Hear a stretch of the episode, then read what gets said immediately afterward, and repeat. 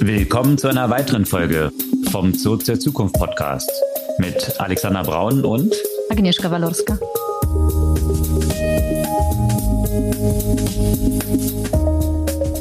Was gab's Neues letzte Woche? Es gab wieder mehr Twitter, als mir lieb wäre. Ja, oder weniger Twitter, als den meisten lieb wäre.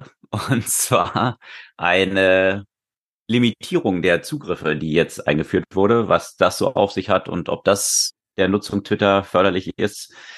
Das werden wir diskutieren, war auf jeden Fall eines der heiß diskutiertesten Themen vergangene Woche. Mhm. Ja, und bei Twitter ja auch noch das Thema rund um die API, für die die Nutzer jetzt auch bezahlen müssen und die trotzdem nicht funktioniert. Hängt ja auch alles miteinander zusammen. Äh, genau, alles, alles zusammenhängt und das konnte Elon Musk wahrscheinlich nicht so richtig einschätzen, trotz seines Genius. Aber das waren nicht die einzigen News, oder? Nee, zum Glück nicht. Aber passend ja dazu, da ist ja äh, rausgeleakt zu potenzieller Konkurrenz von Meta.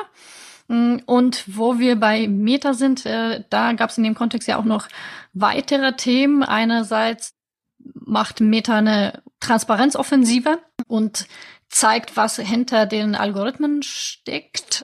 Und auf der anderen Seite Neuigkeiten von Meta-Facebook in Europa. Und zwar führt die Regulierung hier dazu, dass Facebook quasi auch eine Art App Store werden könnte. Das klingt etwas kompliziert, aber das erklären wir dann ja auch im nächsten Schritt. Ja, und Regulierung war vergangene Woche auch ein ganz großes Thema. Und zwar gab es hier einen Paukenschlag aus Brüssel und zwar bezüglich Payment for Order Flow Verbot. Also ein etwas sperriger Term. Wir steigen da später drin ein, was das bedeutet und warum das massiven Impact auf diese ganzen Neo-Broker und ihr Geschäftsmodell haben könnte und dementsprechend auch auf sehr, sehr viele Kunden in Deutschland und EU-weit. Aber bei Thema Finance gab es noch, noch eine weitere News, nicht wahr? Die jetzt nicht so mit Regulierung zu tun hat, aber trotzdem spannend ist. ja, definitiv. Abgesehen davon, dass das als kleine Headline über das gesamte Finanzmarktthema der Nasdaq in den ersten sechs Wochen des aktuellen Jahres das beste, die, die beste Performance seit 40 Jahren hingelegt hat. Das werden viele gesehen haben in der Performance ihrer Tech-Stocks, die jetzt nach einem kräftigen Einbruch bei vielen zumindest wahrscheinlich wieder auf dem Limit, je nachdem, wo sie eingestiegen sind, dort wieder angekommen sind. Aber darüber hinaus News aus dem Umfeld der Finanzmärkte.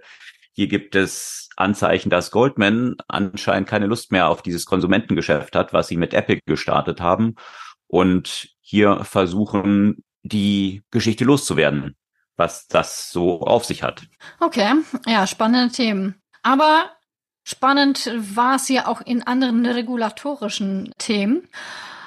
Nicht nur in Europa. Also wir hatten ja letzte Woche schon Kanada im Kontext von Facebook. Jetzt zieht Google nach und möchte die, wie sie das nennen, Linksteuer nicht mehr zahlen. Da gehen wir auch noch mal kurz drauf ein. Und in Europa heiß diskutiert wird das neulich beschlossene AI Act. Und da gab es einen offenen Brief von Tech-Unternehmen, von VCs, die ja natürlich eine gewisse Probleme in diesem Bereich sehen. Und da sind wir ja schon beim Thema Generative AI, äh, was auch in der vergangenen Woche natürlich auch eine Rolle gespielt hat. Ja, unter anderem gab es hier eine Ankündigung von DeepMind, also einer der großen Vorreiter, die solche Sachen wie AlphaGo zum Beispiel, da können sich die meisten noch dran erinnern, lanciert haben und eigentlich diesen aktuellen AI-Craze in der ersten Iteration ausgelöst haben. Und die kündigen jetzt auch ein Konkurrenzmodell an zu OpenAIs Modell GPT und was es damit so auf sich hat. Ja, von den Konkurrenzmodellen haben wir auch in der vergangenen Woche gesprochen und äh, unter anderem von Inflection AI. Und auch die haben jetzt eine ordentliche Runde geraced, um das Modell weiter aufzubauen. Und auch ein weiterer Generative AI Startup, Runway, mit einer ordentlichen Runde. Also das Geld fließt fleißig dahin.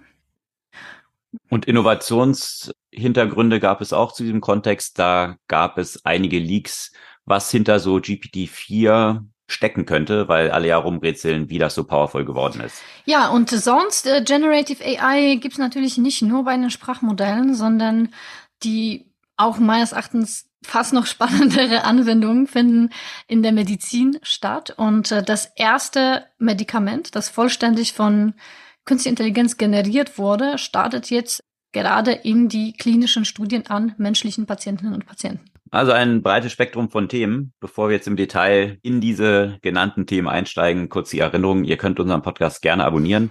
Einfach auf den Folgen-Button klicken und dann erhaltet ihr jeden Dienstag ganz früh am Morgen die neueste Folge automatisch bei euch in euren Lieblings-Podcast-Player. Und ihr könnt uns einen Gefallen tun, ein bisschen zur Verbreitung des Podcasts beitragen. Wenn der euch gefällt, gerne ein, zwei Freundinnen und Freunden einfach den Link weiterleiten. Ja, steigen wir in die Themen ein. Wie sieht dein Portfolio aus? Hast du auch davon profitiert, dass Nasdaq die erfolgreichsten sechs Wochen seit 40 Jahren hingelegt hat, was die Performance der ganzen Tech-Aktien angeht? Also ich würde sagen, ich äh, gucke mit äh, deutlich mehr Vergnügen im Moment auf die Portfolios an als noch vor paar Monaten, aber versuche es mit Costolani zu halten und es einfach sein zu lassen und sich dann wieder zu, besonders zu erfreuen, wenn das nach oben geht, noch besonders rumzuheulen, wenn es mal nach unten geht. Also hat sich bisher ja auch gelohnt nicht hin und her zu traden und jetzt solche Aufwärtsbewegungen dann auch zu verpassen, wie bei vielen dieser Tech-Stocks natürlich. Nvidia zum Beispiel hat sich verdreifacht seit Jahresbeginn. Aber das noch als letzte Randnotiz zu dieser Kursentwicklung, was ich schockierend fand. Ich habe eine Statistik vergangene Woche gesehen. Rate mal, was die noch vor Nvidia gelegen, also vor diesem AI-Craze, die drei von der Performance erfolgreichsten Unternehmen an der Börse im ersten Halbjahr gewesen sind. Wahrscheinlich irgendwelche, die nicht mit Tech zu tun haben. Ja. Exakt. Cruise Ships. Gott. Cruise Ships. Drei Unternehmen, die sind die best performant, was die Aktienentwicklung des Jahres bislang angeht. Da gibt's Carnival Cruises zum Beispiel, einer dieser Player, noch ein paar andere. Also wirklich die drei sind mit der besten Performance unterwegs, was die ersten sechs Wochen angeht. Und umso schockierender, dass es solche Player sind, die eigentlich ja Altenheime auf dem Wasser sind, die ähnlich, naja, überholt hier Öl verbrennen und die Luft verpesten. Also eine der Industrien, wo ich finde, mhm. die Internalisierung von den negativen Externalitäten, die diese Unternehmen produzieren, wirklich höchste Zeit ist, dass sich in diesen Ticketpreisen von diesen überholten Geschäftsmodell reflektiert und sie dann auch den Weg gehen, der Titanic, hoffentlich, was das Geschäftsmodell angeht, zumindest. Ja, passender Übergang zu Twitter. ja, die sind auch den, äh, ist auch stark auf dem Weg der Titanic, ja. Ja, das äh, könnt, könnte man immer wieder annehmen. Also äh, ich.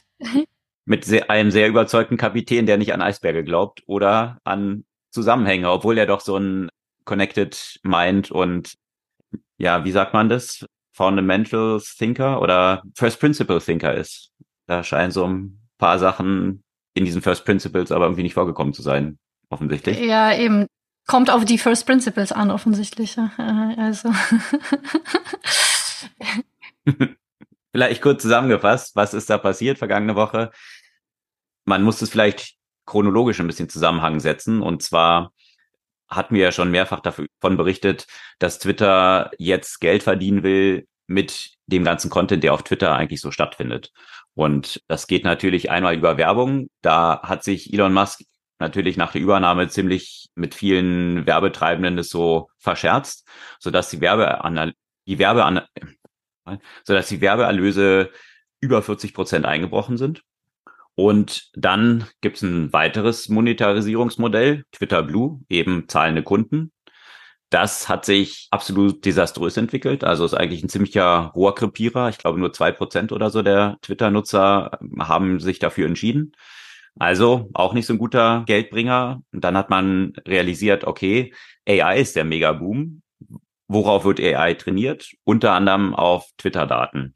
Und hat man jetzt gesagt, okay, damit wir daran auch partizipieren können, fangen wir jetzt an, Geld dafür verlangen, dass Leute über eine Schnittstelle, also eine API, Zugriff zu unseren ganzen Twitter-Daten haben. Soweit so nachvollziehbar. Die Konsequenz ist aber natürlich äh, auch zum Teil sehr astronomische Preise für Leute, die jetzt irgendwie Startups sind und bisher so auf Twitter Daten basiert haben, dass viele Apps jetzt schon eingestellt wurden, weil das einfach zu teuer ist für die, diese API von Twitter zu nutzen. Und in Konsequenz hat das wohl aber auch dazu geführt, dass viele Leute jetzt nicht über API auf die Twitter-Daten zugegriffen haben, sondern über Scraping. Also sprich einfach Twitter direkt abzurufen und über Scraping, also was dann am Screen angezeigt wird, das quasi zu exportieren und in die eigenen App dann einfließen zu lassen, statt es über die mhm. Schnittstelle, also die API zu machen. Das eine logische Konsequenz davon, wenn eben die API plötzlich kostenpflichtig wird. Und das muss wohl, so mutmaßt man, mit dazu geführt haben, dass extrem viel Scraping plötzlich stattgefunden hat, was eigentlich eben Zugriff durch Bots ist. Und das will Elon Musk jetzt einschränken und hat dann bekannt gegeben, dass jetzt die Zugriffe auf Twitter eingeschränkt werden, auch von allen natürlichen Nutzern, weil anscheinend es für Twitter ziemlich schwierig ist festzustellen, sind es jetzt Bots, die zugreifen, weil sonst könnte man ja diesen Traffic limitieren, oder sind es tatsächlich Nutzer? Und dann wurde ein Limit eingeführt, dass ja nicht registrierte Nutzer, wenn sie nicht angemeldet sind, gar nichts mehr angezeigt bekommen. Angemeldete Nutzer, aber die nicht Blue-Nutzer sind, also nicht zahlende Nutzer sind, eine bestimmte Anzahl von Beiträgen pro Tag nur abrufen dürfen und die Twitter Blue-Nutzer die doppelte Menge von Abrufen pro Tag frei haben. Das ist natürlich, wenn man sich aus dieser Perspektive überlegt, also ich will ja aktive Nutzer haben und jetzt limitiere ich den Zugriff der Nutzer. Sie dürfen nur eine bestimmte Anzahl von Zugriffen auf die Plattform auslösen, die ich ihnen anbiete. Also jede Plattform freut sich doch eigentlich, so viele Nutzer und so viel Aktivität auf der Plattform wie möglich zu haben. Und weil ich irgendwie offensichtlich weder mein Geschäftsmodell noch irgendwie die technischen Implikationen noch, ja, viele andere Aspekte im, im Blick habe, limitiere ich jetzt die Zugriffe von Nutzern. Also das ist schon, ja. Und besonders lustig ist es natürlich, weil das Ziel von Elon Musk war ja A, äh, die, den Anteil der Bots zu verringern. Hat er erstmal dazu geführt, dass die Anteil der Bots einfach rapide gestiegen mhm. ist. Und dann natürlich ja auch die Interaktion auch, auch zu erhöhen und das zu monetarisieren. Und bisher muss man sagen, ist er so ein bisschen random unterwegs in seinen ganzen, in seinen ganzen Entscheidungen. Dabei ist es, was natürlich auch witzig noch ist, ne, der ist äh, ja immer noch äh, in der Wahrnehmung, äh, hat die neue CEO bisher auch noch nicht wirklich äh, geschafft, ihren eigenen Abdruck zu hinterlassen. Das ist ja auch immer noch äh, Elon Musk, der da nach vorne prescht mit, äh, mit all diesen Initiativen, wenn ich das zumindest jetzt so mit meinem limitierten Interesse, ehrlich gesagt, für dieses Unternehmen bisher betrachtet habe. Du kannst dich aber auch an unsere Diskussionen erinnern in der Podcast-Folge, wo die Ankündigung war, dass jetzt eine neue CEO dort rankommt, wo unsere Vermutung schon gewesen ist. Wir sind mal gespannt, ob Elon sich da irgendwie dann raushalten wird und sie wirklich nicht nur eine Marionette ist, die dort hingestellt wird, um die Werbeindustrie so ein bisschen Appeasement dort zu betreiben.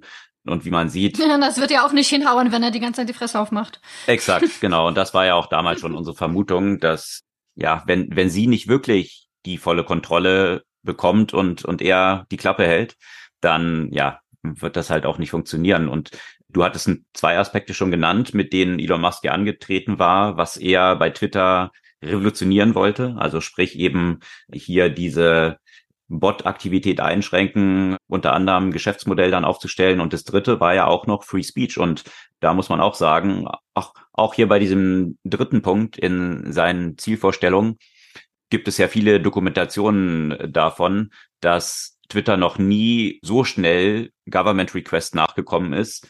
Vor allem natürlich aus Ländern, wo Tesla auch gerne verkauft werden will. China, Indien natürlich. und so weiter. Mhm. Also hier Leute stumm zu schalten, wenn es von der Regierung erwünscht wurde. Also von daher auch Free Speech muss man ihm auch noch ein Fail ausstellen. Also drei große Ziele, in allen drei bisher kompletter Fail, muss man wirklich sagen.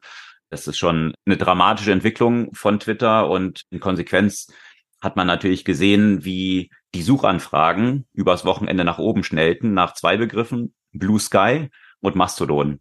Das sind natürlich so dezentralisierte Alternativen, die ja ins Rennen geschickt wurden. Und die mussten jetzt, Blue Sky zum Beispiel, auch die Zugriffe limitieren. Und zwar was neue Sign-ups anging. Obwohl diese Sign-ups noch nicht öffentlich sind, sondern eigentlich nur so über Invite-Codes funktionieren, scheint das so nach oben geschnellt zu sein, dass Blue Sky hier an Performance-Schwierigkeiten stieß und auch mal das zunächst mal limitieren musste. Also Twitter hat hier eine wirkliche Steilvorlage geliefert, diesen, diese Migration von Twitter in die Alternativen voranzutreiben. Und als kleine Side Note, es tauchten dann auch vergangene Woche ein paar Mutmaßungen von Techies auf, die sich mal angeschaut haben, was vielleicht auch nebst dieser Bot-Zugriffe mit dafür verantwortlich sein kann, dass plötzlich diese, ja, dieses Traffic-Volumen bei Twitter so nach oben geschnellt ist. Und äh, da hat man dann festgestellt, dass anscheinend lauter Embeds, die von Twitter ja existieren, wo Leute bestimmte Tweets bei sich eingebettet haben, die sind ja plötzlich nicht mehr zugreifbar. Sie rufen aber die Twitter-Website quasi auf, vereinfacht dargestellt, und kriegen keine Response. Und so wie die Twitter-Technologie gebaut ist, kreieren sie dann aber zum Teil über zehn Abfragen pro Sekunde, um eine Response dann zu bekommen und nachzuschauen, ob, ob jetzt eine Response kommt. Also sprich, indem man diese ausgeschlossen hat und diese Limit erzeugt hat, hat es zu einer internen Denial of Distributed Denial of Service Attacke eigentlich erzeugt, die von Twitter selbst kommt. Und das sind so ein paar Aspekte, zu denen sich auch Joel Roth, der frühere ja, Chef für Security-Themen da bei Twitter geäußert hat und das auch seine Mutmaßung ist, dass sie früher immer sehr vorsichtig gewesen sind, an diesen Rate-Limiter rumzuspielen, weil das eine sichere Funktion ist, Twitter zum Zusammenbrechen zu bringen.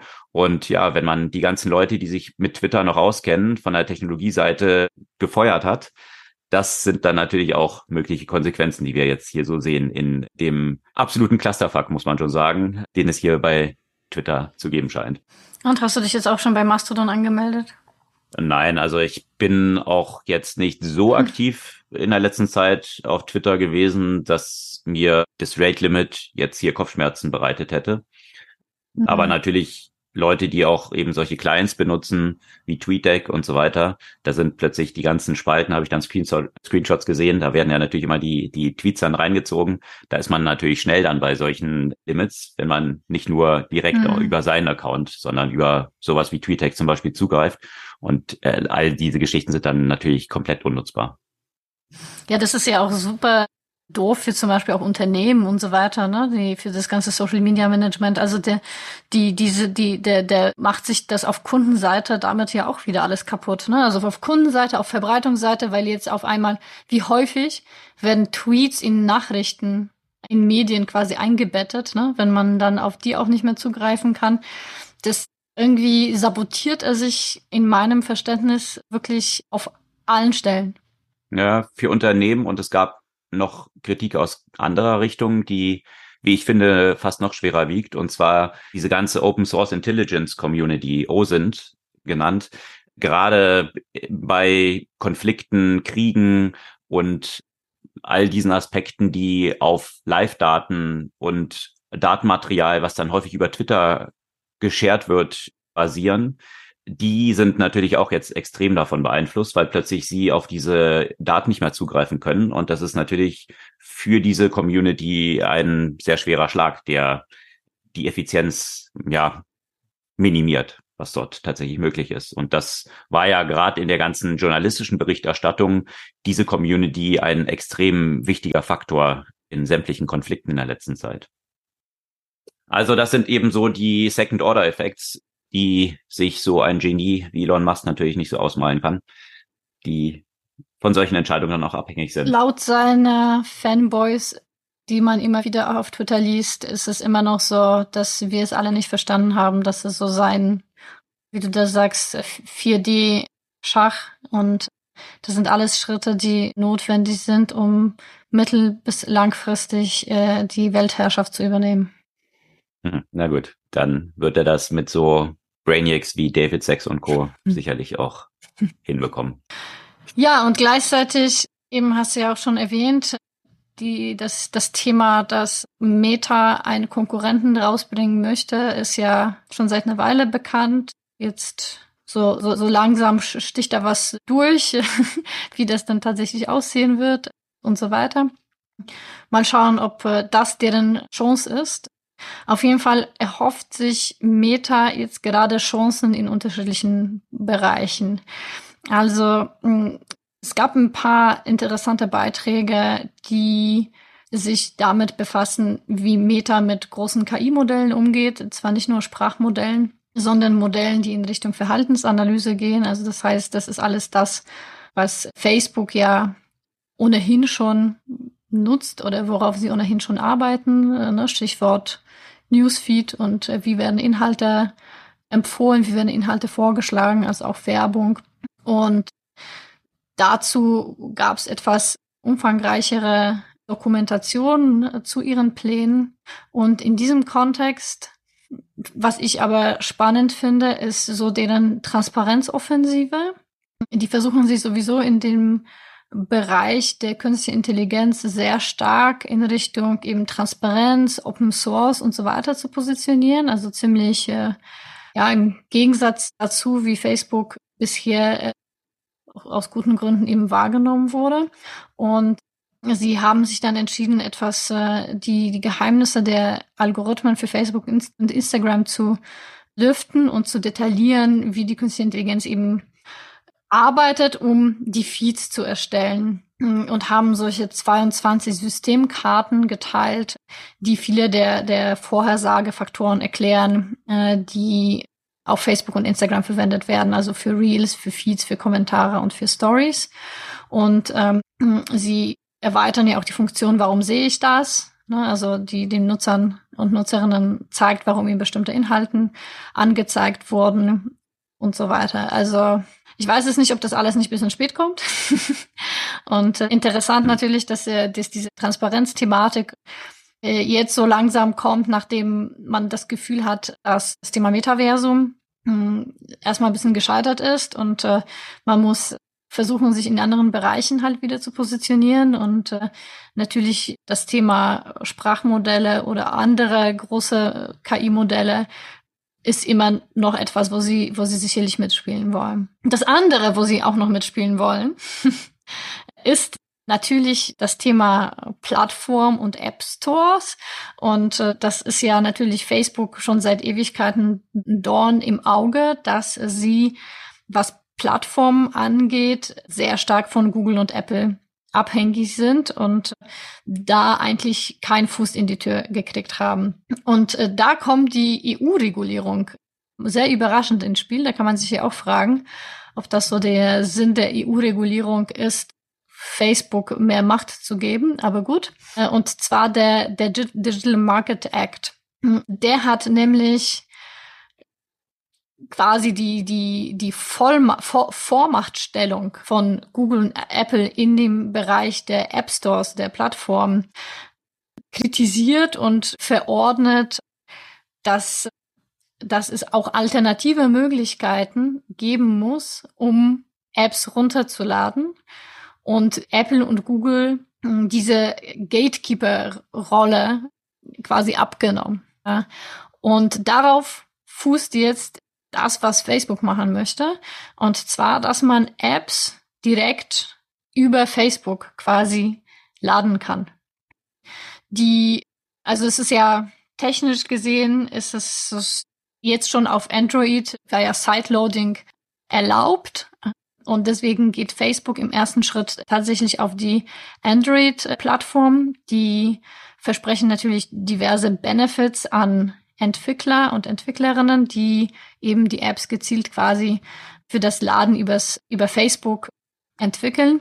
Und naja, bin ich mal gespannt, was das dann am Ende wirklich für Konsequenzen hat.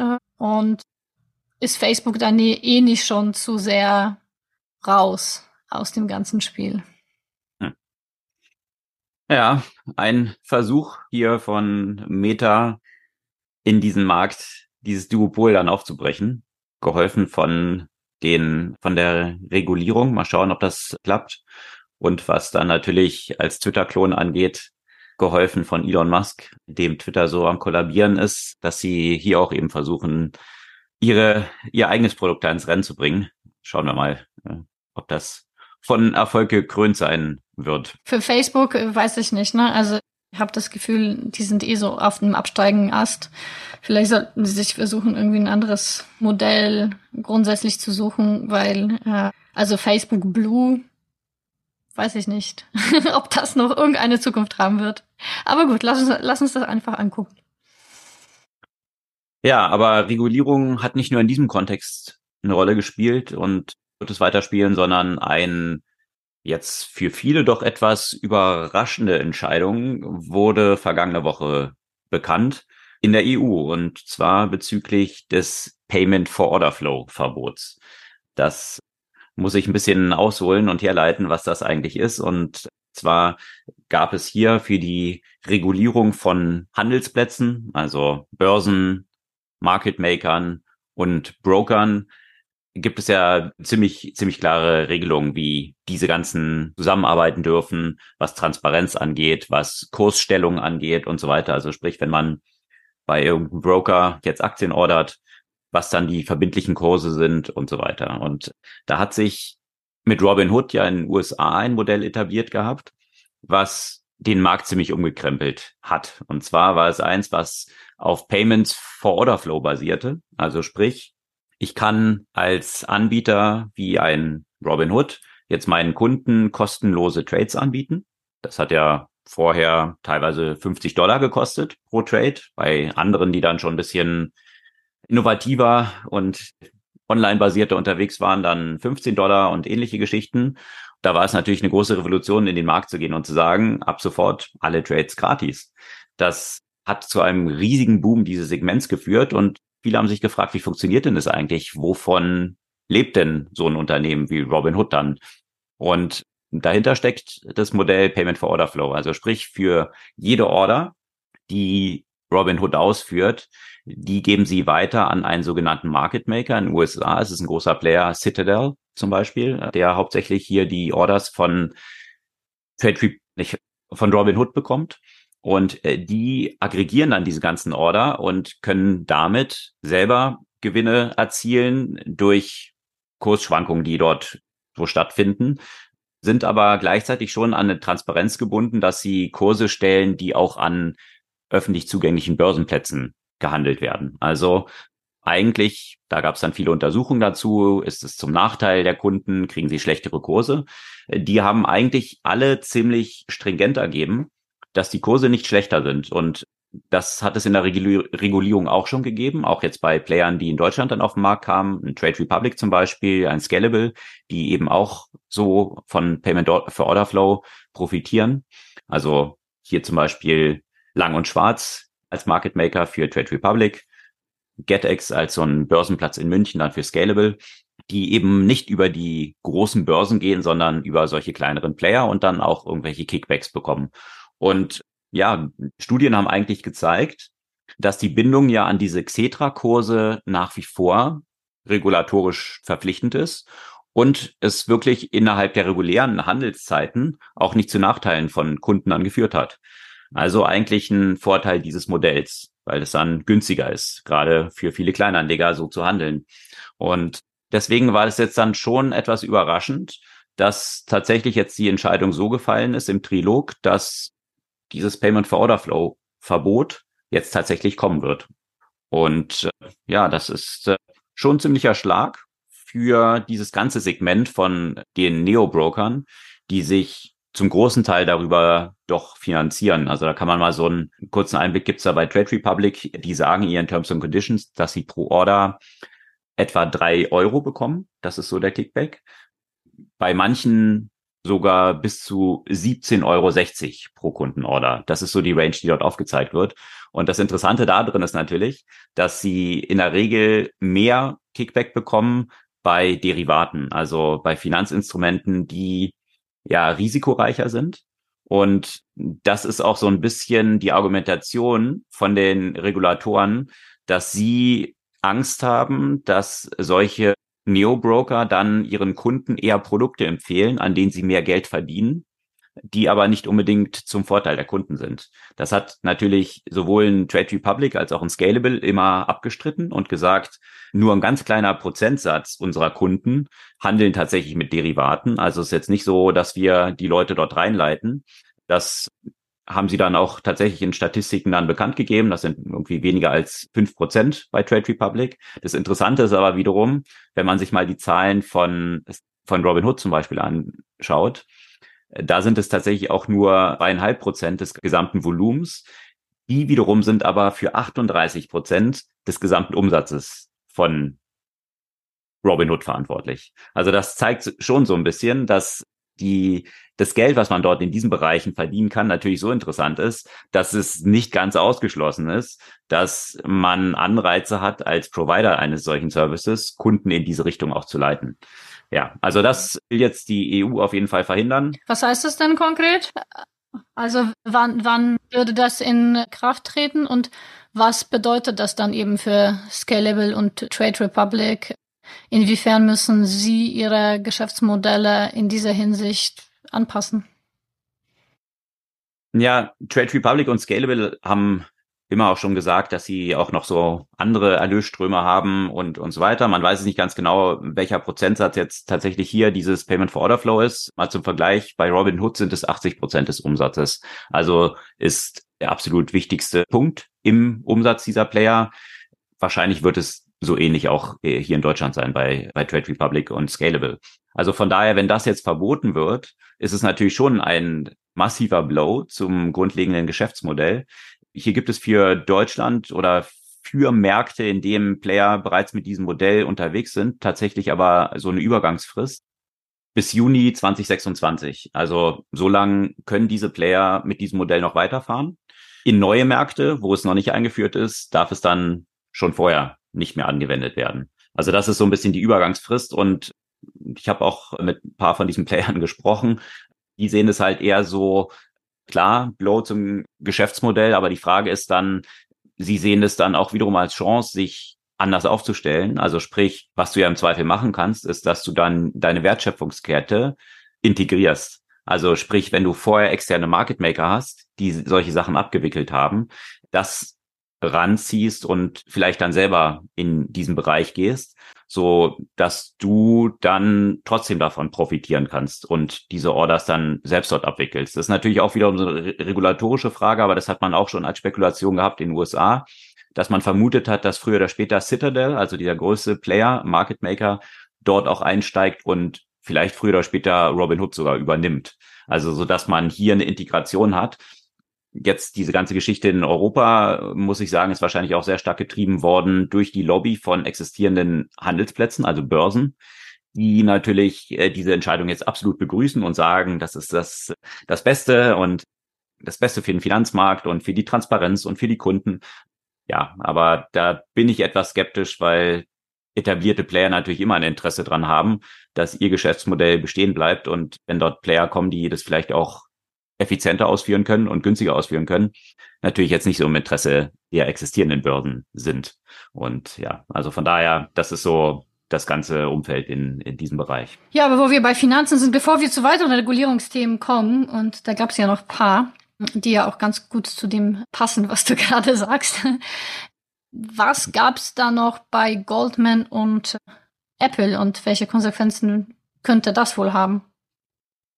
Ja, da ist durchgesickert, dass Goldman, die hatten ja mit Apple eine hochgefeierte Partnerschaft mhm. gestartet. Apple steigt ins Finanzsegment ein mit eigener Kreditkarte. Dahinter war dann Mastercard als Kreditkarte, aber als Bank Goldman, äh, die das ganze Geschäft dahinter ermöglicht hat. Und diese Kreditkarte, die gibt es in den USA, ist ja groß gefeiert worden.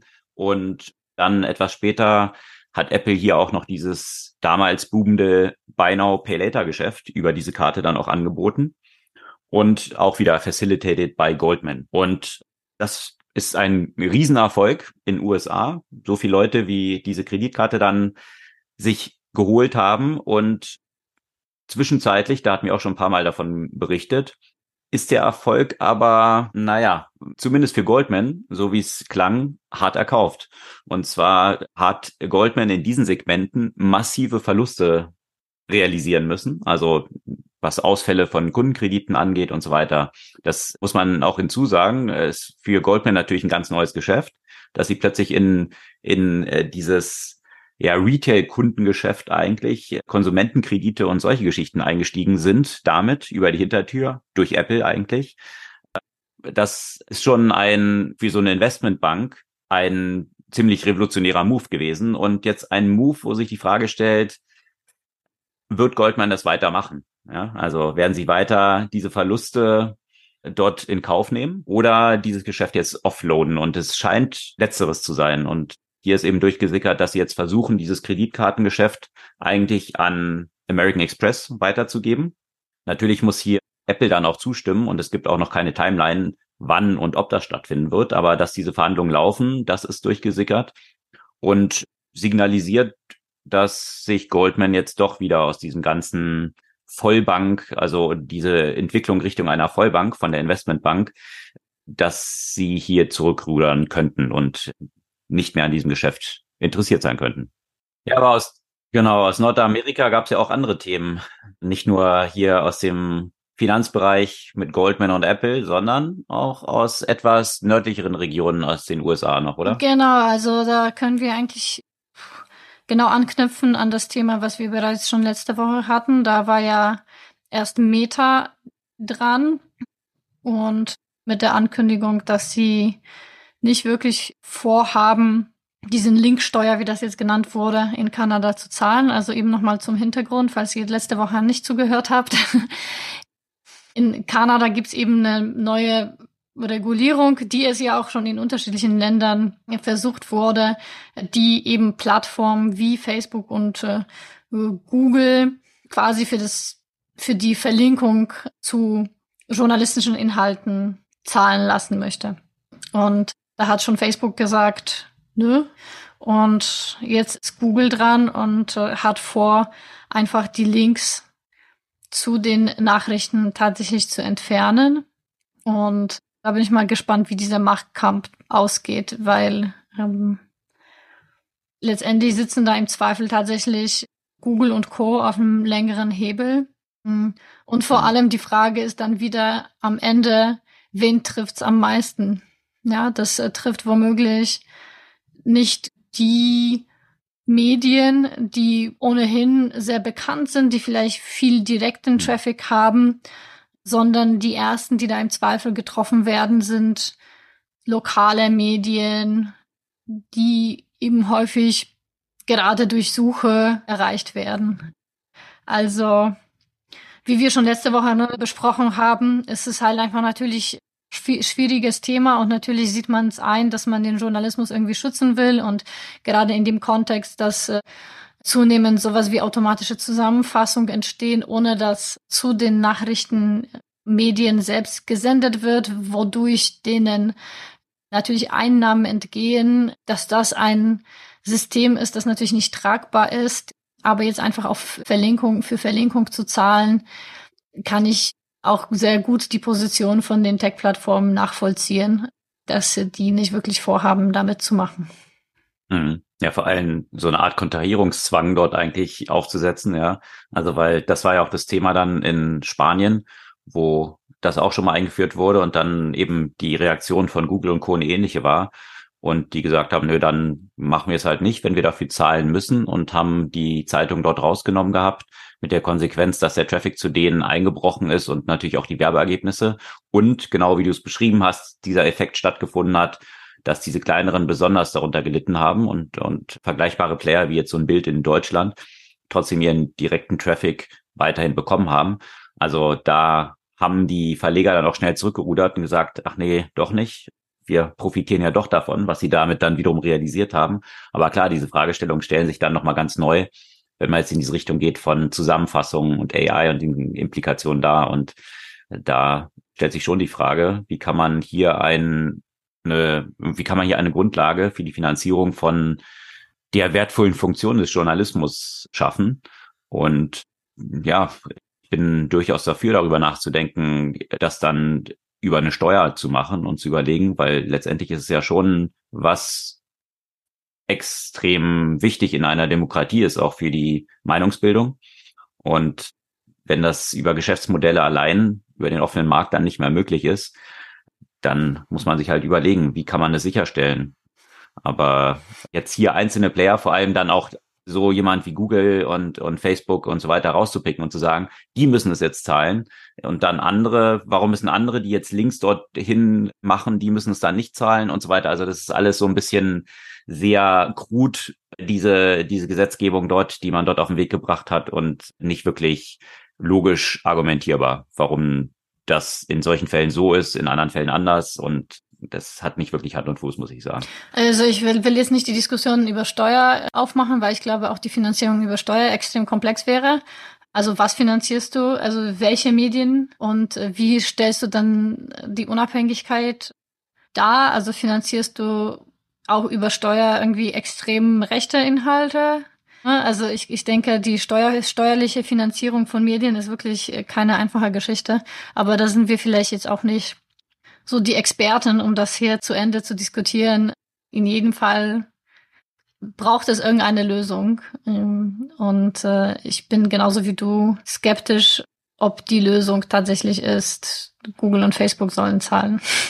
Ja, das, das wäre schwierig. Das wäre, wenn man wie damals bei der Einführung des Autos dann die Ford und Co. hätte dafür zahlen lassen, dass die Droschkenfahrer weiter im Auskommen haben. Also jetzt mal überspitzt gesprochen, weil hoffentlich Journalismus ja nicht abgelöst wird durch Google und Co. Aber ein paar Parallelen gibt's halt schon, ja. In jedem Fall, ja.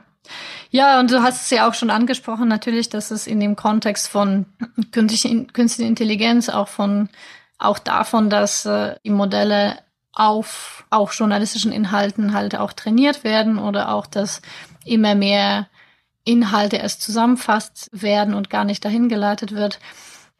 Da ist natürlich auch Übergang zu einem weiteren Regulierungsthema, haben wir auch schon ein paar Mal besprochen, das Thema AI Act, also das Künstliche Intelligenz Gesetz, das ähm, durch die EU jetzt beschlossen wurde und auch im Parlament, durch das Europaparlament in 23, Juli diesen Jahres ja auch tatsächlich durchgegangen ist.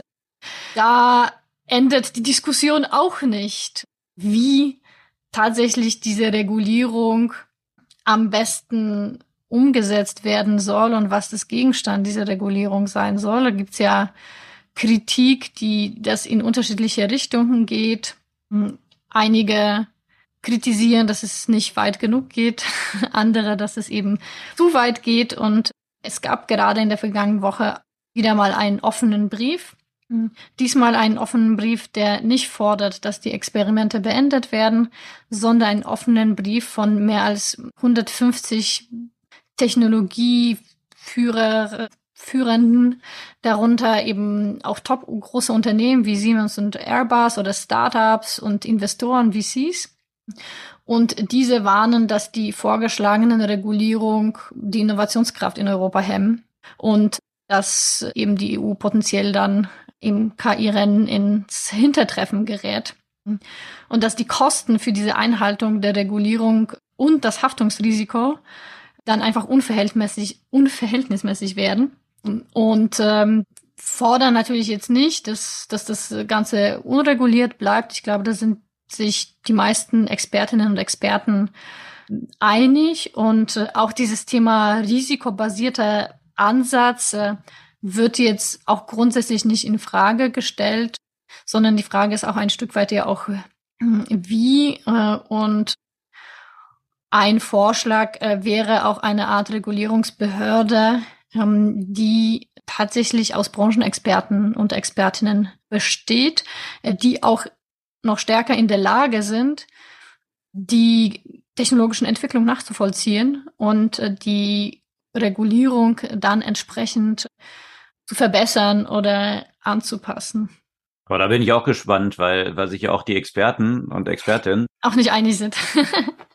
ja. Dort zum Teil sehr uneins sind, ja. Und dann kannst du so ein Panel zusammensetzen mit AI-Expertinnen und Experten, die sehen, dass morgen die Welt untergeht aufgrund von AI und den anderen, die sagen, dass es äh, noch weit davon entfernt ist. Und das ist auch ein spannendes Thema und auch wie sich solche Regulierung dann wiederum auch global dann auswirken ja. oder auch wenn die von der EU getrieben wird, weil letztendlich müssen ja auch dann, da hatten wir vergangene Woche auch von gerichtet, berichtet, gab es ja auch schon jetzt Analysen von der Stanford University, wo die sämtliche dieser Modelle anhand der aktuellen oder geplanten Regulierung durchleuchtet mhm. haben und keines davon ist damit compliant. Und da stellt sich dann auch die Frage, wenn natürlich US-Unternehmen hier im europäischen Markt dann unterwegs sein sollen, ähnlich wie es mit GTBA der Fall ist, ob dann eben so eine EU-Regulierung aufgrund dessen, dass sie zuerst auf den Weg gebracht wird, dann letztendlich wiederum eigentlich diese globale Regulierung wird, weil sich dann internationale mhm. Player auch daran anpassen müssen, um in diesem Markt dann auch unterwegs zu sein. Also viele, viele spannende Fragestellungen. Ja, aber ich frage mich aber auch genau, wodurch fehlt dann, führt dann auch der Weg, ne? Weil dann könnte man ja auch sagen, im ersten Schritt, wie, wie jetzt zuerst zum Beispiel Google, dann führen wir einige äh, Weiterentwicklungen hm. erstmal in Europa gar nicht mal ein. Hm. Und dann kann man sich natürlich dann schon fragen, was bedeutet das nicht nur für die Konkurrenzfähigkeit von, jetzt sagen wir mal, KI-Modellen, die aus Europa kommen, hm. sondern von Unternehmen, die potenziell einfach auf die Produktivitätserhöhung aufgrund von diesen Modellen verzichten müssen und äh, was das dann im Zweifel für die ganze Wirtschaft halt bedeuten würde. Auch wenn man jetzt sagen würde, in ein paar Jahren zieht diese Regulierung vielleicht in anderen Ländern nach. Mhm. Äh, wo stehen wir denn da? Also ich finde diese Frage einfach extrem schwer zu beantworten. Und keine Ahnung, ob dann Mistral mit ihren diesen Finanzierungen meint, dann die Antwort darauf zu finden, weil ich glaube, gerade in diesem Bereich dieser Technologie ist es halt wahrscheinlich super schwierig, so absolut lückenlos, regulierungskonform, so wie die Regulierungen jetzt sind, zu sein. Ich tue mich, ich tue mich ehrlich gesagt super, super schwierig mit dieser hm. Fragestellung. Da sind immer wieder Argumente für die eine Richtung, Argumente für die andere Richtung ich denke, so eine, das Problem vor allem bei so einer Regulierung ist, die kann wirklich nicht in Stein gemeißelt sein, ne? Die muss einfach so schnell sich auf die technologischen Entwicklungen halt anpassen und zwar in sowohl im positiven als auch im negativen, ne? Dass die bestimmte negative Konsequenzen abfängt, aber auch, dass die positiven Konsequenzen nicht gestoppt werden. Und das ist natürlich schwierig, wenn so ein regulatorischer Zyklus gerade in der EU Jahre dauert. Aber da gibt's genau diese Ansätze, die ja auch zum Teil verfochten werden, dass du einerseits hast, du, du hast diese Rahmengesetzgebung, die aber dann viel auf Zertifizierung verweist.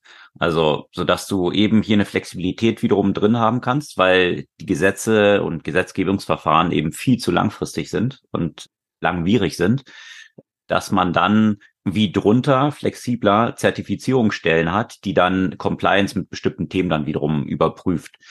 Und die kann dann eben diese Kombination schaffen aus einer eben etwas rigiden, grundlegenden Gesetzgebung kombiniert mit flexibleren Anpassungen, die, die auf, nicht auf Gesetzesebene dann stattfinden durch Zertifizierung.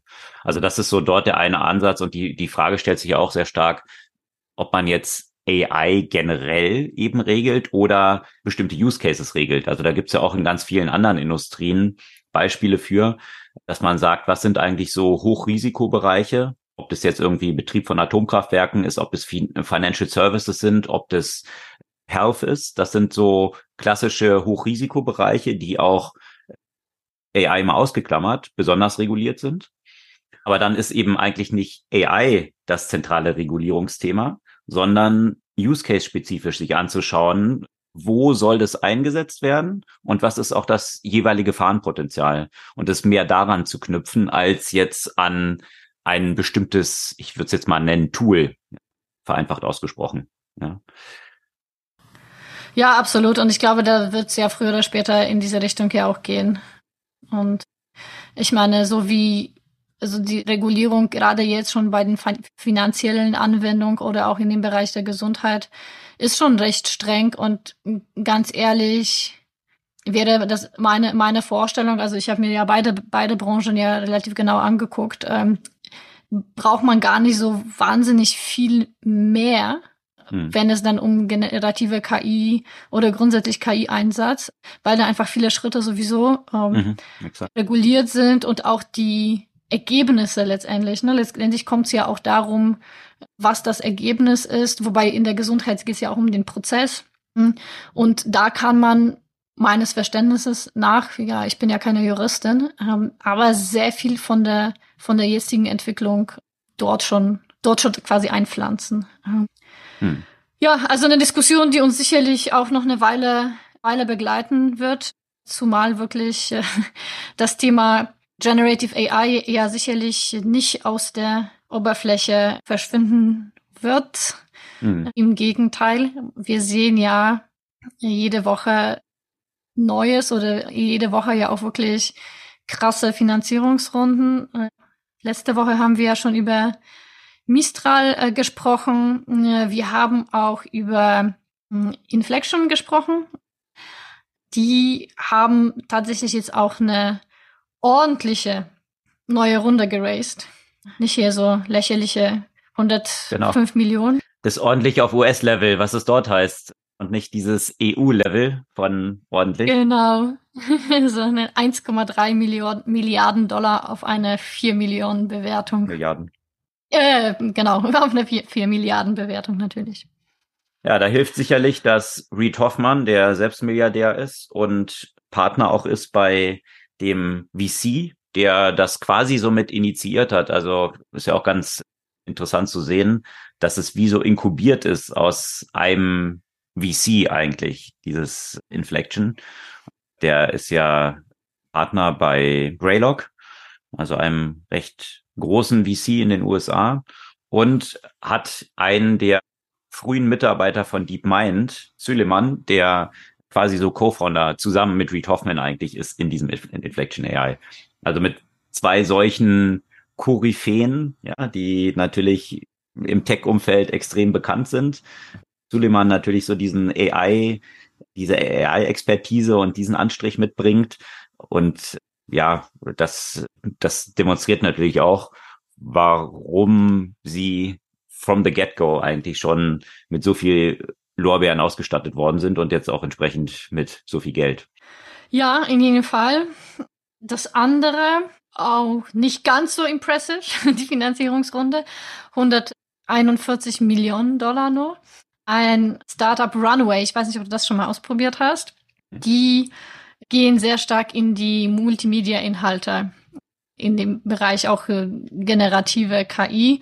Auch schon ein paar interessante Ergebnisse, die man damit erstellen kann. Also zum Beispiel auf Basis von einem Video von dir, sich ein neues Video in bestimmten Stil generieren zu lassen und so weiter. Also die gehen eben sehr stark in diese, in diese multimediale, äh, aber offenbar sind sie nicht ganz so gut äh, ausgestattet wie Inflection.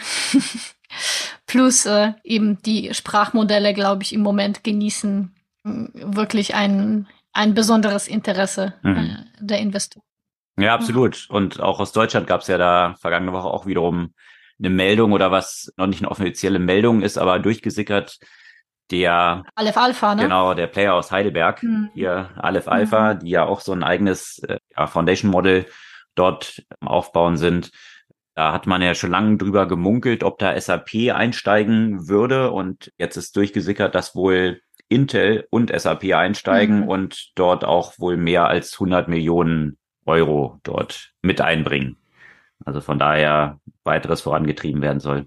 Ja, die haben, die haben ja das, genau, Luminous heißt deren Modell, das habe ich ja auch äh, schon mal ausprobiert. Was deren Vorteil ist, den sie natürlich gerade in diese Konstellation mit dem AI Act und den Bedenken rund um Datenschutz, was sie dann natürlich spielen können, äh, dass sie von Anfang an in diese Richtung gearbeitet haben, diese DSGVO-Konformität. Sie sind ja auch mit ihren Modellen bereits zum Beispiel in Behörden implementiert, also gerade in Baden-Württemberg. Es hatte auch paar Nachteile, ne? Also das heißt, hm, diese Modelle lernen dann ja quasi nicht weiter aus den Daten. Nur so kannst du im Moment mhm. diese Datenschutz garantieren. Das heißt, du, du hast, du trainierst dieses Modell, also du hast dieses Modell, das, das wurde quasi fertig trainiert und dann kannst du es einsetzen. Aber das lernt auch nicht mal aus deinen eigenen Daten. Somit natürlich die Intelligenz im Vergleich zu den Modellen, die ja dauernd hm. lernen, natürlich geringer. Ja, und dann gab es eine weitere große Ankündigung aus einem, wie jetzt gerade schon erwähnt, DeepMind, der einer der frühen Entwickler dort, Suleiman, der jetzt eben hier Inflection mit Reed Hoffman zusammen aufbaut. der war ja bei DeepMind an Bord. DeepMind, eines der führenden AI-Unternehmen wirklich weltweit, die Schlagzeilen damals über AlphaGo gemacht haben. Also, dass sie diesen, ja, diese AI entwickelt haben, die die Großmeister in AlphaGo geschlagen hat, von dem man nur vermutet hatte, dass es wahrscheinlich erst in 20 Jahren, wenn überhaupt irgendwann mal möglich sein würde. Und die haben damals natürlich für einen ziemlichen Boom gesorgt im ganzen AI-Umfeld und auch dafür gesorgt, dass Google sie übernommen hat. Das ist ja auch ganz interessant, dass Google ja eigentlich selbst mit AI ziemlich stark unterwegs ist und dann parallel noch DeepMind. Ähm, so ein typischer Google-Approach, dass man so verschiedenste Sachen parallel laufen hat und ja, jetzt auch sich Google so ein bisschen überlegt hat, führt man die Sachen eher zusammen. Da gibt's noch viele Diskussionen. Aber DeepMind hat jetzt angekündigt, dass sie auch einen Konkurrenten ins Spiel bringen. Die waren ja in der letzten Zeit so ein bisschen abgeschlagen, weil ihnen OpenAI so ein bisschen die Butter, die AI-Butter vom Brot genommen hat, was den Hype anging. Und äh, jetzt haben sie halt bekannt gegeben, mhm. dass sie diese Einschränkung, die GPT hat, dadurch aushebeln wollen, indem sie es mit ihrem Modell, was sie jetzt mit DeepMind, was stärker planbar ist, was so in diese Richtung eben geht, was AlphaGo ermöglicht hat, das halt entsprechend kombinieren wollen. Also eine stärkere Planbarkeit auch in diesen Dialogen dann ermöglichen und auch über viele Dialogsiterationen eine gewisse Konsistenz dann sicherzustellen. Und das soll unter anderem natürlich auch diesem Thema von Hallucination begegnen. Also von daher noch so ein neuer Ansatz, den Sie hier mit Project Gemini, wie Sie es genannt haben, jetzt auf die Straße bringen. Mhm. Und was mhm. ich vor allem dann noch interessant fand, da sind vergangene Woche noch so ein paar technische Hintergründe durchgesickert von einzelnen AI-Experten. Man hat sich ja immer gefragt, also bis zu GPT-3 und 3.5 war es ja immer so ein Wettrennen, wie man es früher so von Intel kannte und den Prozessoren, ja. Wie viel wie viel Megahertz hat so ein Prozessor und darüber hat man sich immer ausgezeichnet. Und ähnlich ist es bei diesen Generative-Modellen gewesen, was dann über die Parameter lief, ja, wie viel Milliarden Parameter dort drin war. Und interessant war dann plötzlich bei GPT-4 hat OpenAI bewusst nicht mehr angegeben, wie viel Parameter dort eigentlich hinterstecken. Und jetzt könnte auch der Grund dafür durchgesickert sein. Und zwar gibt es jetzt Gerüchte, dass GPT-4 nicht mehr ein zentrales, centralized, specialized Model ist, sondern ein Mixture of Experts. Also, dass hier verschiedenste Modelle, die mhm. wiederum eine Expertise in unterschiedlichsten Bereichen wiederum haben, hier miteinander kombiniert worden sind und man nicht ein zentrales Foundational Model eigentlich hat. Und das eben für diesen riesigen Sprung in Qualität nochmal geführt hat, den man, den man hier sehen konnte. Also, und sich damit wiederum auch so ein bisschen an dieser Strategie angelehnt, die man ja auch schon im menschlichen Kontext kennt, dass du diverse Teams zusammenstellst, die aus unterschiedlichsten Hintergründen, aus unterschiedlichsten ja, kulturellen Zusammenhängen auch kommen und diese Teams in der Regel dann wesentlich bessere Ergebnisse liefern als jetzt nur ein Experte in einem Bereich. Und das quasi jetzt übertragen auf AI und diese Modelle auch. Da können wir ein paar Artikel verlinken, die ganz interessant sind, die versuchen eben hier diesem GPT-4 ein bisschen auf den Grund zu gehen. Und ja, das ist eine mögliche Erklärung dafür, was da so hintersteckt. Spannend. Und mindestens genauso spannend sind die Anwendungen der Generative AI in anderen Umfeldern, äh, über die wir nicht ganz so häufig äh, sprechen, weil äh, in so ein bisschen in der KI-Bubble aktuell, wie gesagt, vor allem die Sprachmodelle da ganz vorne mit dabei sind. Mm, aber in dem Bereich der Medikamentenentwicklung hat die Technologie natürlich auch ein großes Potenzial. Und äh, ein Unternehmen äh, in Silicon Medicine äh, heißt das, ein, ein Biotech-Startup aus Hongkong hat das erste vollständig von KI entwickelte Medikament für klinische Studien an menschlichen Patienten mm, entwickelt, beziehungsweise die wurde, das Medikament wurde zugelassen. Mm. Das ist ein Medikament äh, für idiopathische Lungenfibrose. Das ist eine Erkrankung, die zu Vernarbung der Lungen führt und eine, doch eine ganze Menge Menschen betrifft und ohne Behandlung von zwischen zwei und fünf Jahren bis zum Tod führt. Also eine äh, ernsthafte Erkrankung. Und das Unternehmen hat ja auch schon früher Medikamente in die klinischen äh, Studien geschickt, die zum Teil von der künstlichen Intelligenz entwickelt wurde. Das ist aber wirklich quasi komplett äh, KI basierend und da ist natürlich schon gerade in dieser Szene ja eine super super spannende Entwicklung gerade in dem Kontext dass die Recherche an neuen Medikamenten natürlich sehr aufwendig, äh, sehr zeitintensiv und kostenintensiv sind. Und äh, wenn man diese vorklinische Phase sehr viel schneller durchlaufen kann, ist es natürlich ein sehr, sehr großes Kostenersparnis. Und vor allem ergibt sich dadurch ja auch noch viel stärker die Möglichkeit, Medikamenten für Krankheiten zu entwickeln, die kleinere Bevölkerungsgruppen ja auch äh, betreffen, äh, die sonst natürlich etwas äh, vernachlässigt werden äh, aufgrund von ja, Kosten im Verhältnis zu dem potenziellen Nutzen im quantifizierbaren Sinne. Okay. Ja, in diesem Kontext kann ich auch noch eine Podcast-Folge empfehlen. Und zwar Lex Friedman gab es vergangene Woche eine Folge mit Mike Anderson. Und die haben sich genau zu diesem Thema AI natürlich viel unterhalten. Und fand ich schon, also man kann ja geteilter Meinung sein, ob man jetzt Fan von Mark Anderson ist oder nicht. Oder auch von Dex Friedman und seiner, naja, etwas monotonen Art, diese Podcasts zu moderieren.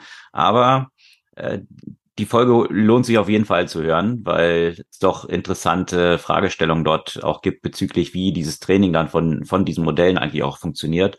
Und wenn man es auch weiterdenkt, mhm diese ganzen Daten, die dann wiederum generiert werden, auch aus diesen Modellen heraus, wiederum ja auch dann zu Trainingsdaten werden können und auch Fragestellungen darum, das, was du gerade beschrieben hast, ja, im medizinischen Bereich oder auch in der Physik, du kannst ja unterschiedlichste Experten simulieren, die miteinander Argumente austauschen und mhm. dort dann eigentlich diese Modelle mit, mit sich selbst in Interaktion treten lassen. Und dann stellt sich die Frage, was ja, Entschuldigung, ne, was ja auch eigentlich sowieso ein bisschen anders verstanden, aber dass die Idee hinter Generative Adversarial Networks ist. Ne, also worauf die Modelle ja ohnehin schon basieren. Aber da ist eben genau dann die Frage, ja. kann man dort dann, was bisher auch, ja, Entdeckungen, Innovationen sich über viele Jahre abgespielt hat, durch diesen Diskurs, den du dort schaffen kannst, der in Bruchteilen von Sekunden eigentlich ablaufen kann zwischen diesen Modellen, kann dann die Forschung dort auch nochmal auf dieser Basis extrem beschleunigt werden. Und es stellt sich darüber, hm. und das sind dann mehr diese philosophischen Aspekte, die ich auch in, in dieser Diskussion dann interessant fand, natürlich auch die Fragen, du kannst jetzt irgendwie zum Beispiel Hitler in Dialog mit Lenin treten lassen, zum Beispiel, ja, als, als Charaktere. Und du kannst halt auch so alternative Szenarien von historischen Entwicklungen dann durchspielen. Und all das mhm. wiederum ergibt ja dann auch wiederum Output von Daten und Konversationen, die halt nie stattgefunden haben, aber die mögliche Konversationen sind, die hätten stattfinden können. Was dann wiederum auch Teil der Trainingsdaten wird, wo sich dann wiederum die Frage stellt, was ist dann noch eigentlich Historie und, und wie aufgeweicht werden dann historische Daten an und was, was sich so abgespielt hat? Weil das wiederum, was dann hypothetisch ist, ja auch wiederum, sobald es gedacht ist, wiederum Einfluss auf die Realität hat und umgekehrt die Realität wiederum Einfluss auf das, was dann denkbar ist. Also das sind dann so mehr die philosophischen Implikationen, die sich dann auch aus solchen Modellen ergeben können. Ja, um hier weiter philosophisch oder gesellschaftskritisch zu werden, macht das ja auch so viel Unterschied, weil man könnte sagen, die Geschichte wird sowieso von Gewinnern geschrieben. Und somit, was die tatsächliche Geschichte ist, ist manchmal sowieso schwer festzustellen, oder? Das sowieso. Aber die Frage ist jetzt, wenn plötzlich diese alternativen Sichtweisen dann Teil dieses ganzen Dialogs werden und die Fragestellungen, die dann auch aufgeworfen wurden in, in dieser Konversation, die ich auch interessant fand, weil man gesagt hat, das Problem von diesen Large Language Models ist ja aktuell noch diese Hallucination, ja. Und den Aspekt, den ich von Mark Anderson da ganz interessant fand, er meinte, naja gut, du kannst es einerseits, kannst du es als Hallucination benennen oder du kannst halt sagen Creativity. Und Creativity ist ja auch einfach mal Versuche raushauen, die vielleicht nicht stimmen, aber irgendwie passen könnten. Also von daher in vielen Bereichen willst du ja Hallucination haben. um eben zu Neuem zu kommen und nicht nur zu rein faktischen Wissen. Und deswegen sich durchaus die Frage stellt, willst du Hallucination wirklich ausschließen? Oder ist es je nach Use Case wiederum genau das auch, was man haben will? Und um dann Fakten wiederum nachzutrainieren über so Human Enforcement Learning, sich dann auch wiederum die Frage stellt, welche Humans sind es dann aber? Was sind denn dann wirklich die mhm. Fakten? Und natürlich jetzt in diese ganz, ganze Diskussion reinkommt, wo Fakten natürlich auch sehr stark durch den historischen Kontext geprägt sind. Also worüber man nur als ein Beispiel vor zwei Jahren noch als Fakten im Kontext von Covid und auch wie das halt entstanden ist, diskutiert hat das sind heute schon ganz anders betrachtet zum Teil, ja, ja. die Wahrscheinlichkeiten, ob es aus dem Lab entstanden ist und so weiter. Also mhm. wenn das Training dann von diesen Daten, was dann Fakten sind, wiederum durch Human Enforcement Learning auf den faktischen Zeitpunkt dieses Trainings dann wiederum basiert, stellt sich dann auch wiederum die Frage, ist das denn die richtige Einschränkung dieser Modelle, die dann stattfindet? Also viele sehr interessante Fragestellungen, die da nochmal aufgeworfen wurden. Von daher verlinken wir auch gerne diesen Podcast, den ich ganz interessant fand. Und eine News, die wird uns wahrscheinlich, du wirst dich noch dran erinnern, UGEM, kannst du dich noch äh, an ein Unternehmen, was ja vor vielen Jahren schon ein sehr interessantes Tool rausgebracht hatte, wo du summen kannst und bestimmten Song, den du im Kopf hast oder eine Melodie und konntest es dann umwandeln in Orchester oder in eine Rockband und so weiter. Das war schon faszinierend. Bei TechCrunch sind die damals Disrupt angetreten und jetzt gibt es eine Ankündigung aus dem Hause ByteDance, also wo TikTok herkommt. Und die haben jetzt eine App nämlich gestartet, Ripple. Und das jetzt aber kombiniert mit AI, genau das zu tun. Hier kannst du summen und dann nachher wiederum über AI dann lauter Interpretationen zum Beispiel eines Orchesters oder mit welchen Instrumenten auch immer dann abbilden lassen. Also das äh, fand ich nochmal ganz interessant, jetzt dieser Kontext hier im Bereich von Generative AI angewendet, hier diese Musikgeneration. Ripple heißt diese App dann wiederum, also nicht zu verwechseln mit dem mit der gleichnamigen Krypto-Währung. Das weiß ich auch nicht, ob das jetzt so die die schlaueste Wahl war von von dem Namen, weil das dieser Begriff ja schon ziemlich besetzt ist, aber anyway, dass hier die. Aber das heißt, die Jungs von UGEM haben es aber nicht an TikTok verkauft, ja? Sondern. Habe ich da drin jetzt noch nicht gefunden, ja, das, äh, ob das als Technologie dahinter steckt. Aber ich war schon sehr dran erinnert. UGEM war nämlich tatsächlich auch mal so kurzzeitig so Kunde von uns damals.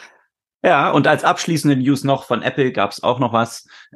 Die haben jetzt bekannt gegeben, dass sie wohl die Produktionskapazitäten das kommende Jahr ziemlich nach unten revidieren müssen, was ihre Headsets Ach. angeht. Und das basiert jetzt nicht mhm. auf der mangelnden Nachfrage, sondern dass sie wohl ziemliche Produktionsprobleme noch haben. Also das scheint wohl etwas komplizierter zu sein, diese Hardware dort herzustellen. Und dementsprechend, das war jetzt in der New York Times, äh, wurde einerseits die, die Anzahl der Headsets ziemlich nach unten revidiert und auch das Launch-Date wohl etwas nach hinten geschoben.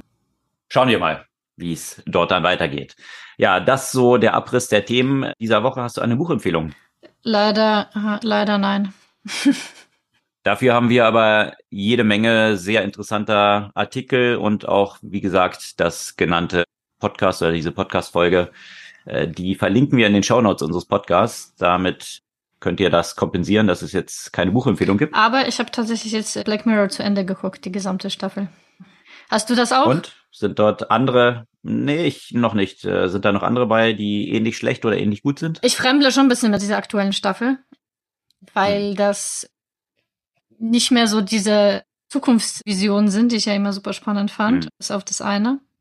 Also sind, ich fand die Folgen ehrlich gesagt alle bis auf die eine richtig gut. Aber das war für mich nicht wirklich Black Mirror. Okay. So, so viel dazu. Ich habe angefangen, ich habe angefangen Devs zu schauen, also wie die Developer, was für Hulu mal entwickelt wurde und das ist von demjenigen, der Ex Machina diesen Film gemacht hat. Dementsprechend, ja, ich bin äh, erst zur ersten Folge gekommen und bin noch etwas verwirrt, aber verwirrt klingt schon mal gut. das habe ich in den Reviews auch gelesen. genau, das habe ich in den Reviews gelesen, dass es wohl wirklich atemberaubend sein muss, diese Serie. Und man braucht so ein paar Folgen, um erst wirklich zu verstehen, wohin es überhaupt geht. Und In der ersten äh, Folge hat auf jeden Fall Quantum Computing und AI eine große Rolle gespielt. Also es geht so in eine ähnliche Richtung wie wahrscheinlich auch dieses Ex Machina. Von daher bin ich gespannt. Die Bewertungen sind auf jeden Fall sehr gut von der Serie, genau in dieser Richtung. Ja, das soll es für diese Woche gewesen sein. Wir freuen uns über euer Feedback, eure Kommentare und auch Reviews auf den Podcast-Plattformen eurer Wahl. Und schaut gerne mal in die Shownotes mit weiterführenden Links. Da könnt ihr unsere Folge wahrscheinlich noch ein bisschen verlängern und tiefer einsteigen in viele Themen. Bis nächste Woche. Alles klar. Bis dann.